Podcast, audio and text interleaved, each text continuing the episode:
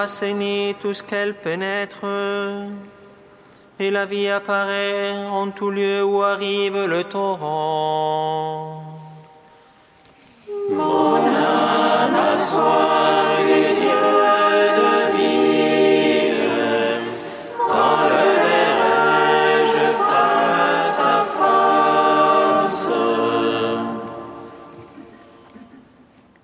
Lecture du livre du prophète Ézéchiel.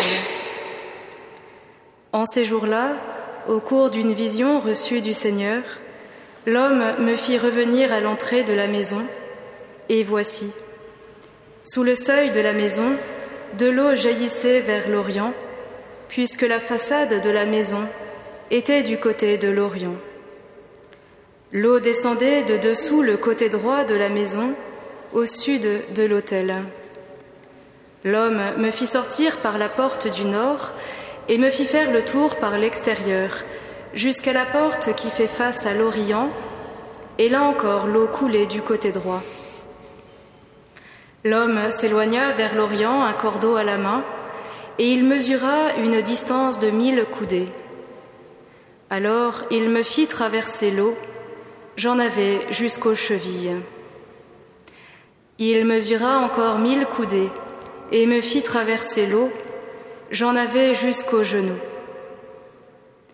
Il mesura encore mille coudées et me fit traverser, j'en avais jusqu'aux reins. Il en mesura encore mille, c'était un torrent que je ne pouvais traverser. L'eau avait grossi, il aurait fallu nager, c'était un torrent infranchissable. Alors il me dit, As-tu vu, fils d'homme Puis il me ramena au bord du torrent. Quand il m'eut ramené, voici qu'il y avait au bord du torrent, de chaque côté, des arbres en grand nombre. Il me dit, Cette eau coule vers la région de l'Orient. Elle descend dans la vallée du Jourdain et se déverse dans la mer morte, dont elle assainit les eaux. En tout lieu où parviendra le torrent, tous les animaux pourront vivre et foisonner. Le poisson sera très abondant, car cette eau assainit tout ce qu'elle pénètre, et la vie apparaît en tout lieu où arrive le torrent. Au bord du torrent, sur les deux rives, toutes sortes d'arbres fruitiers pousseront. Leur feuillage ne se flétrira pas, et leurs fruits ne manqueront pas. Chaque mois, ils porteront des fruits nouveaux, car cette eau vient du sanctuaire. Les fruits seront une nourriture, et les feuilles un remède.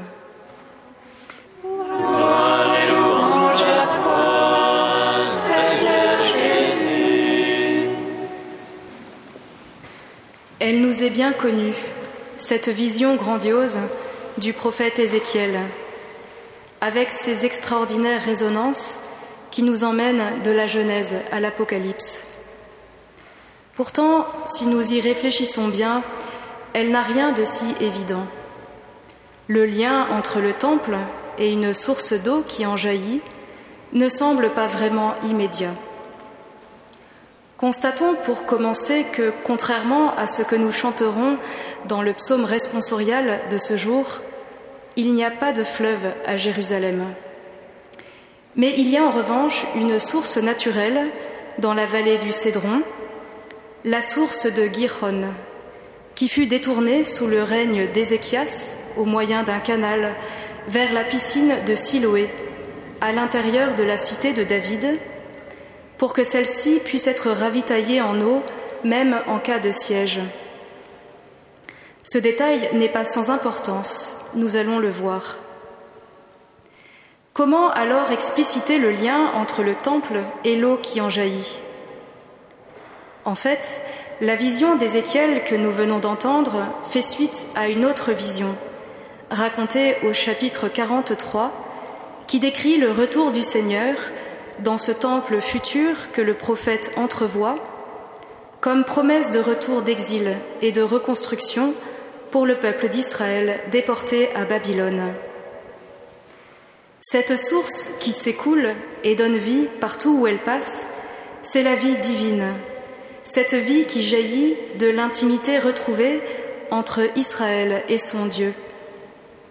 Un Dieu qui est vie, qui a la vie en lui-même, qui est donateur de vie en totale surabondance. Ce que nous fait comprendre cette description étonnante d'un débit qui va croissant au fur et à mesure que l'on s'éloigne du temple. Alors qu'aucun affluent ne vient s'adjoindre à cette source, elle devient progressivement un fleuve impétueux, infranchissable, afin qu'aucun vivant sur cette terre ne puisse se dire hors de portée de sa bénédiction. C'est ici que les choses se compliquent. Arrivés là, nous avons à nous souvenir que ce temps de carême que nous vivons est pour nous une invitation à monter à Jérusalem, à la suite du Christ. Ce qui veut dire que contrairement au prophète Ézéchiel, il va nous falloir non pas descendre, mais remonter le courant, avec la perception subjective que plus on avance dans cette direction, plus le débit de la source diminue, jusqu'à devenir même carrément souterraine, aux abords du temple. Ou pour l'exprimer autrement, plus nous nous rapprochons de Jérusalem et de son temple, c'est-à-dire de l'intimité avec le Seigneur, plus notre perception sensible de ses dons, du jaillissement de sa vie, risque de s'amoindrir. Étrange, n'est-ce pas? Au fond, n'est-ce pas exactement l'expérience qu'a fait le peuple d'Israël? Tant qu'il était à la sortie d'Égypte et dans le désert, le Seigneur agissait pour lui avec puissance, accomplissant signes et prodiges à main forte et à bras étendus. Mais plus tard, une fois installé en terre promise et pourvu d'un roi, l'action de Dieu envers lui semble s'être faite beaucoup plus discrète, au point que les Israélites furent souvent tentés de regarder ailleurs, dans d'autres directions, vers des alliances avec l'Égypte ou encore la Syrie ce qui leur a valu ce reproche étonnant du prophète Isaïe. Puisque ce peuple a dédaigné les eaux de Siloé qui s'écoulent paisiblement et qui symbolisent ici la protection divine, puisqu'il perd courage devant ceux qui le menacent, eh bien, voici que le Seigneur va faire monter contre eux les eaux puissantes et abondantes de l'Euphrate. C'est le roi d'Assour et toute sa gloire. Partout le fleuve sortira de son lit, il franchira toutes ses digues. Il forcera l'entrée de Juda, il l'inondera, le submergera, montera jusqu'à son cou.